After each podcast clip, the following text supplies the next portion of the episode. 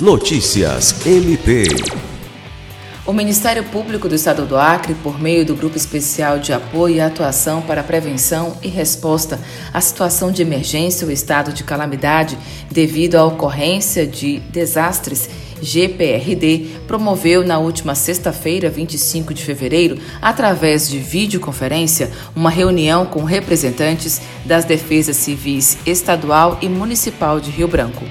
O objetivo da reunião foi apresentar o trabalho do GRPD, que tem como principal finalidade acompanhar de perto a situação das enchentes no Acre, além de aproximar os atores envolvidos no auxílio aos desabrigados diante do transbordamento dos rios em alguns municípios o grupo foi reativado na última segunda-feira pelo Procurador-Geral de Justiça, Danilo Lovisaro do Nascimento, através da portaria número 738 de 2022 e conta com os promotores de justiça em todas as regionais do estado.